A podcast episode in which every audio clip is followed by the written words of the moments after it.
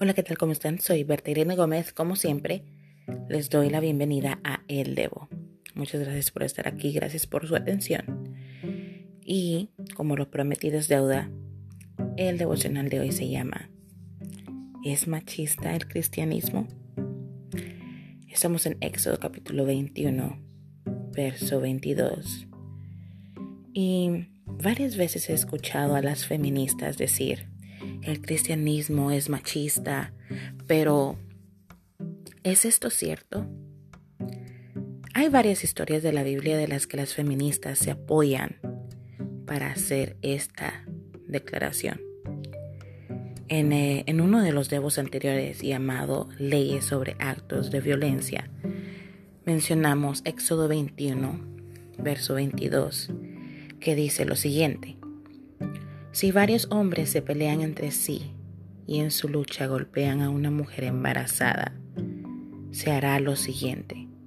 Si a la mujer no le pasa nada, pero muere el niño que llevaba en el, en el vientre, el que resulte culpable deberá pagarle al esposo de la mujer lo que él pida, siempre y cuando los jueces consideren que lo que pide es justo. Acerca de lo leído anterior, la Biblia de Estudio para Mujeres Holman dice, algunos intérpretes sostienen que esta ley sugiere que la mujer tenía una categoría inferior, ya que era el marido y no ella quien tenía la última palabra en cuanto al castigo del culpable. Sin embargo, en una sociedad patriarcal, el padre y el esposo tenían la obligación de garantizar que las mujeres y los niños fueran tratados con la misma dignidad como seres morales y espirituales, y la responsabilidad de proveer para los de su casa y protegerlos.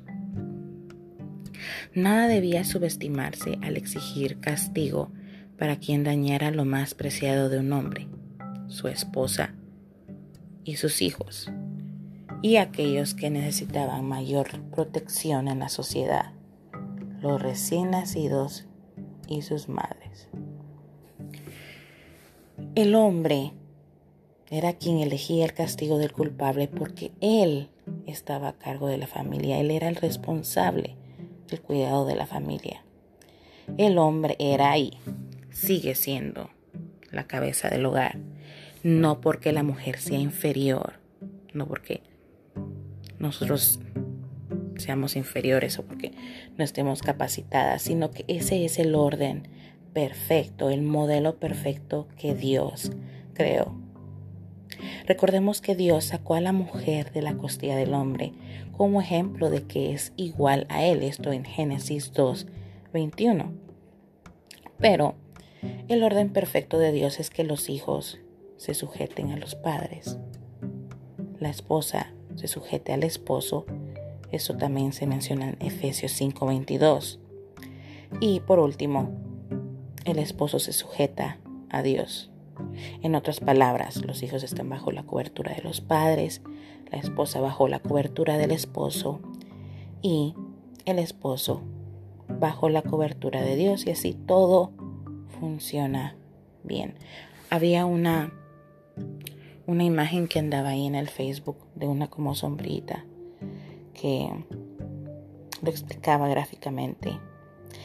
Y el hombre es quien le entregará cuentas a Dios de lo que hizo con su hogar, de la provisión, cuidado, administración, etc. Esa es la responsabilidad del hombre y es que ser cabeza es una gran responsabilidad. Y ¿Cuál es entonces la responsabilidad de nosotras las mujeres? Las mujeres tenemos un lugar privilegiado en este modelo de Dios.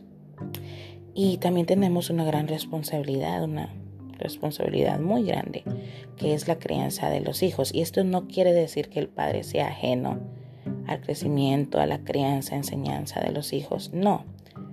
Pero la mayor responsabilidad de la crianza de los hijos es la mamá, la madre. Y un claro ejemplo de esto tenemos en Proverbios 10.1, donde dice que el hijo sabio es el orgullo del padre, más el necio la vergüenza de la madre. Otro ejemplo muy utilizado para decir que el cristianismo es machista es la historia de la mujer adúltera en Juan 8 del verso 1 al 11, puesto que dicen que los fariseos llevaron a la mujer adúltera a ser condenada por su error. Pero esto ha sido tergiversado, como, como todo, ¿no? Puesto que sí es cierto que los religiosos llevaron solo a la mujer a ser castigada, no al hombre. Y porque si analizas, ella fue, estaba siendo, siendo culpada de adulterio. Y pues para adulterio se necesitan dos personas. Dos personas. Entonces eran las culpables. Pero los fariseos solo llevaron a la mujer. Y aquí está la respuesta a esta historia. Y es que Jesús no castigó a la mujer. No, si ustedes conocen la historia sabrán que Jesús la perdonó. Y eso es una prueba de que, una prueba verdadera, de que el verdadero cristianismo no es machista. Es patriarcal porque sigue el orden, como les dije anteriormente, de que el hombre es la cabeza del hogar. Es patriarcal, pero, perdón, patriarcal pero no es machista, ya que machista es cuando sí se, perdón, machismo es cuando sí se hace de menos a la mujer, pero no ser patriarcal, un modelo patriarcal al machista no es igual. Lastimosamente sí, la, la religiosidad ha pervertido la religión porque la religión en sí no es mala. Nosotros los humanos somos quienes lo ensuciamos.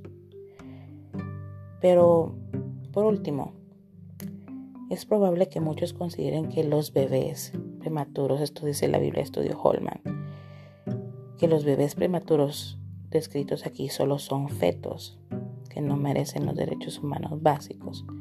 Pero por el contrario, la preocupación por el nonato y la santidad de la vida es evidente, ya que el embarazo es un elemento integral del caso. Y ese es otro tema tocado por las feministas, el del derecho sobre sus cuerpos, el derecho a matar a un bebé, a un ser inocente que según ellas no es un ser humano, pero sí lo es. ¿Por qué? Porque la ciencia claramente dice que un ser viviente crece y es cosa que hacen los bebés. Lo irónico de esto es que las feministas también dicen, mujer, empodérate. Pero nosotros ya somos poderosas, no necesitamos empoderarnos, somos poderosas, Dios nos creó únicas, nos creó especiales. Y lo irónico es que ellas quieren terminar con lo más especial que Dios nos dio, que es dar a luz. Es, decir, como ese es nuestra, nuestro poder, nuestra capacidad más hermosa es algo que solo las mujeres podemos hacer, no los hombres, y, ellas quieren terminarlo, es algo bien irónico. Otra cosa es que el feminismo debería defender los derechos de las mujeres, proteger a la mujer. Pero las feministas hacen daño, le desean la muerte a las mujeres que no están de acuerdo a su forma de pensar. Irónico, ¿no? Y no digamos de matar a una bebé. Es decir, si el bebé que está en su vientre es niña y la matan, ¿acaso entonces no estarían yendo en contra de lo que deberían defender? Pero en fin, la conclusión de esto es que el cristianismo no es machista. Las mujeres tenemos un papel importante en la creación de Dios. No nos dejemos lavar el cerebro, no. Dios nos creó con un propósito. Así que si eres mujer eres especial, si eres hombre también eres especial, pero el cristianismo no, no es machista. Así que espero que esto haya sido bendición para ti y lo fue para mí. Y espero vernos en el próximo Debo. Dios te bendiga.